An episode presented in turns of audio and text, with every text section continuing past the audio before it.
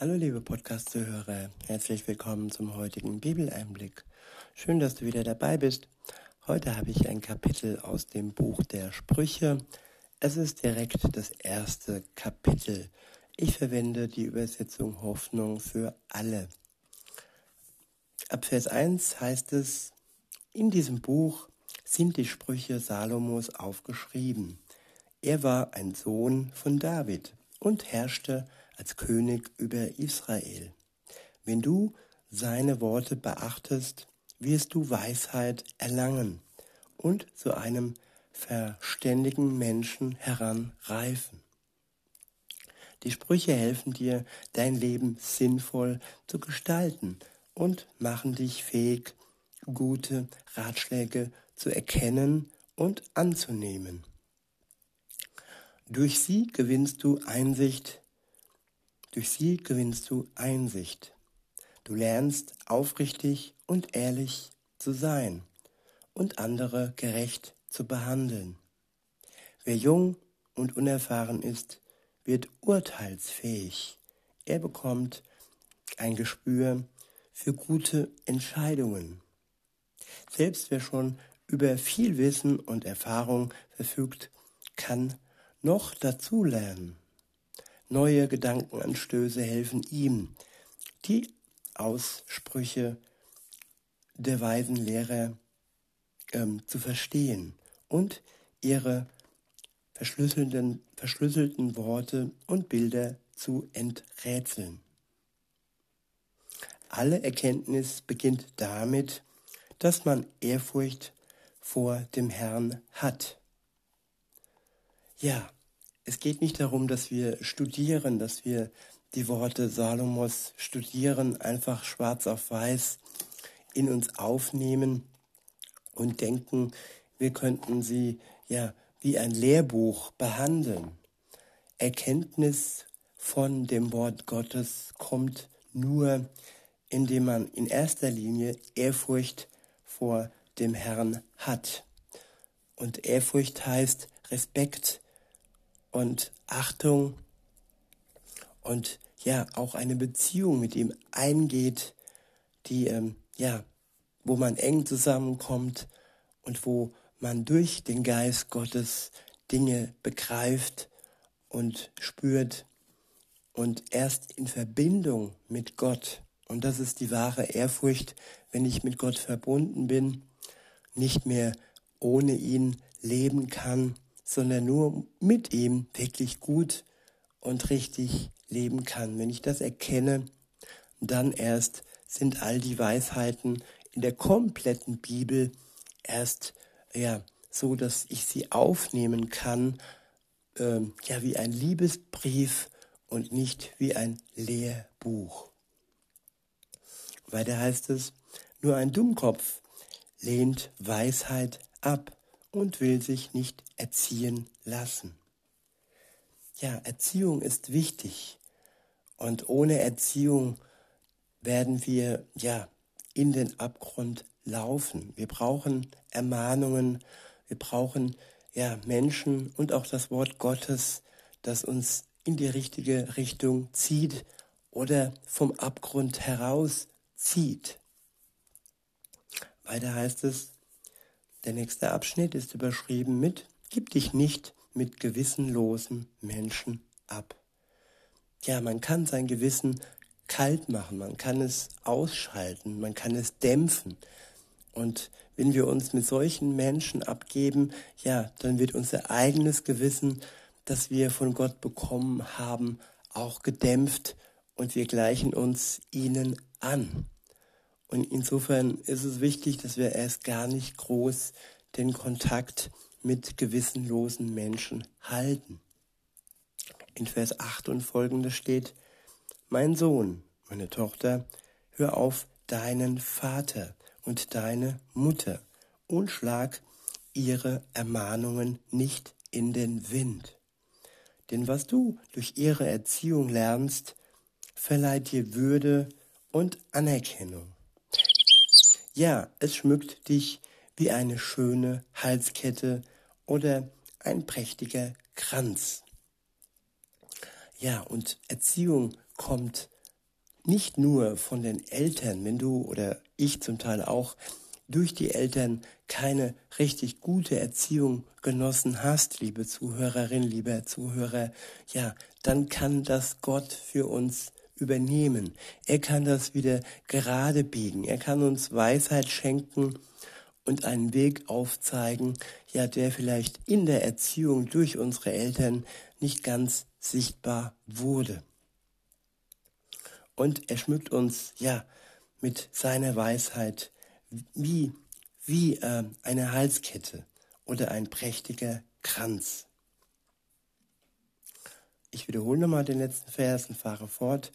Denn was du durch ihre Erziehung lernst, verleiht die Würde und Anerkennung. Ja, es schmückt dich wie eine schöne Halskette oder ein prächtiger Kranz.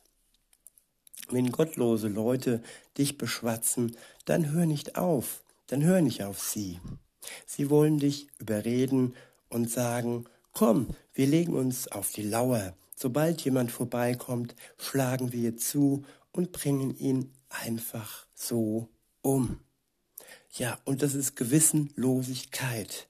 Jemand, der die Gebote Gottes und die zehn Gebote auch ernst nimmt, der bringt jemand anderes nicht einfach so um. Und es geht nicht nur ums Umbringen, es geht auch ums Stehlen, es geht um Betrü ums Betrügen und äh, ja, um diese seelischen Verletzungen, die wir einander anfügen, antun. Wer auf Gott vertraut und seinen Geboten folgt, der wird ein gutes Leben haben.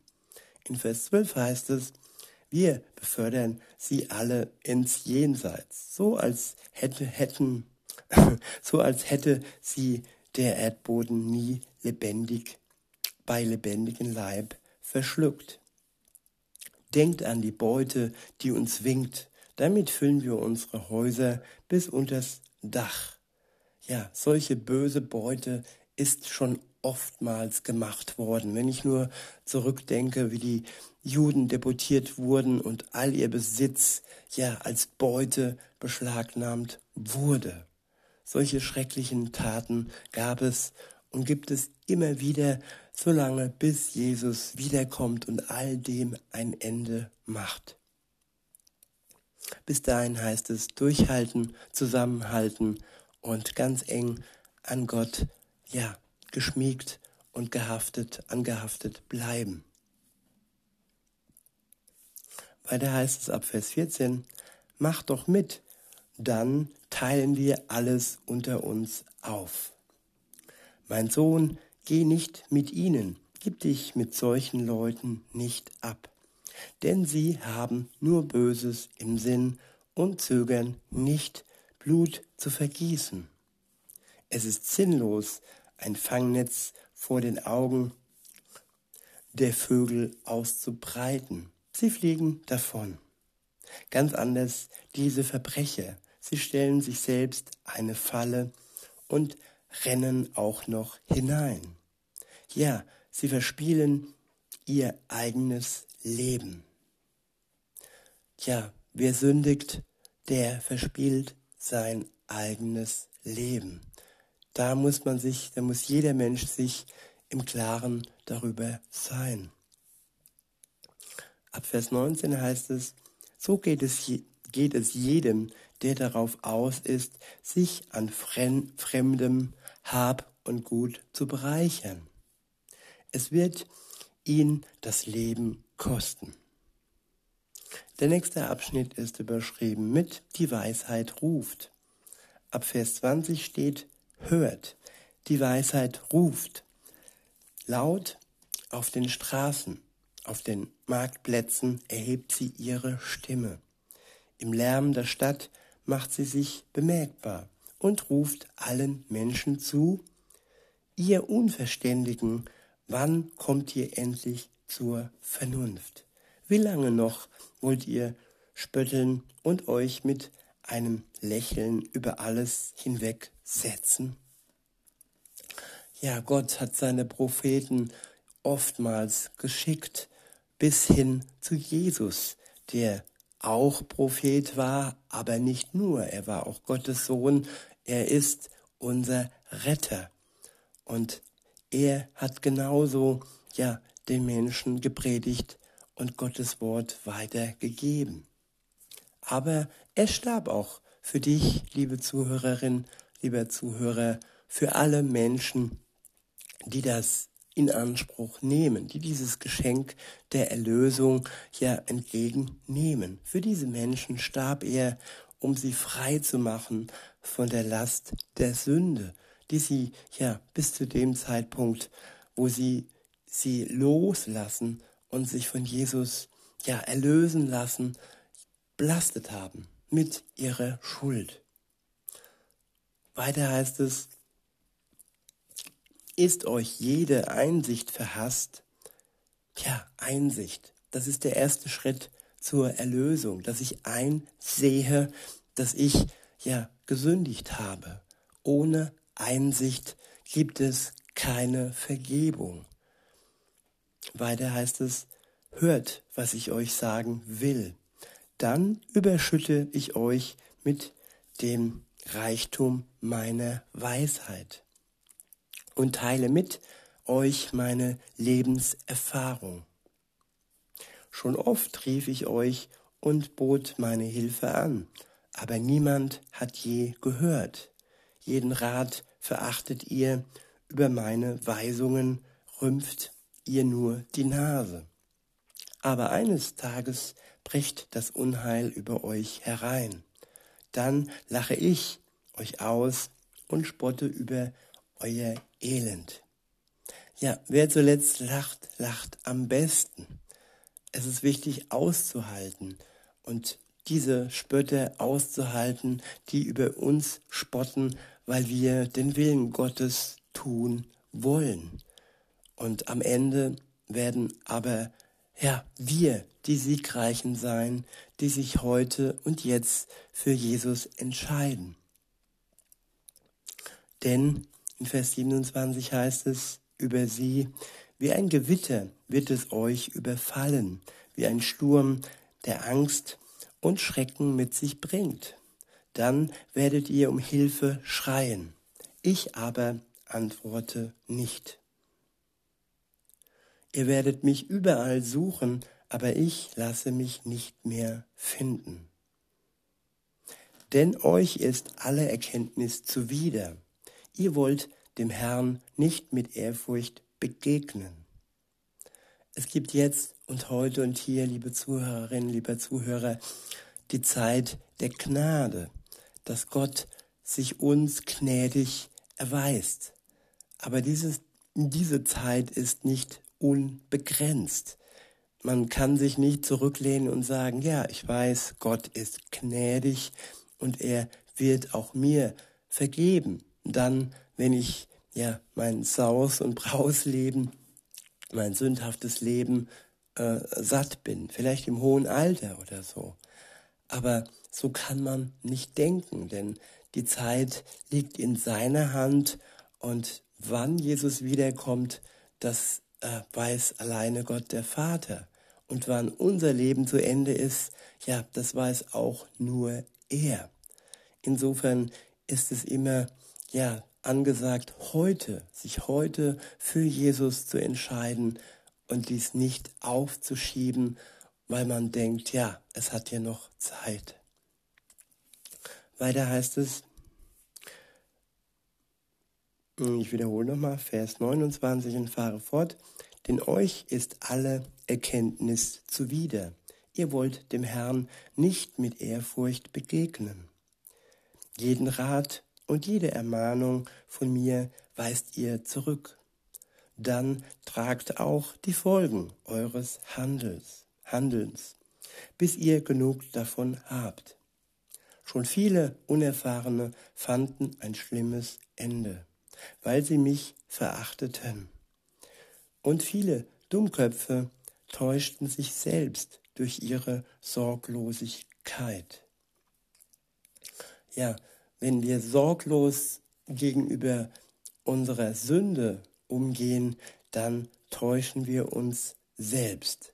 Wenn wir aber ähm, ja mit Jesus eine Verbindung eingehen und unsere Sorgen ihm abgeben und dann ein tatsächliches sorgloses Leben finden, dann finden wir ja das Glück, das uns zu ihm führt, ins Paradies führt.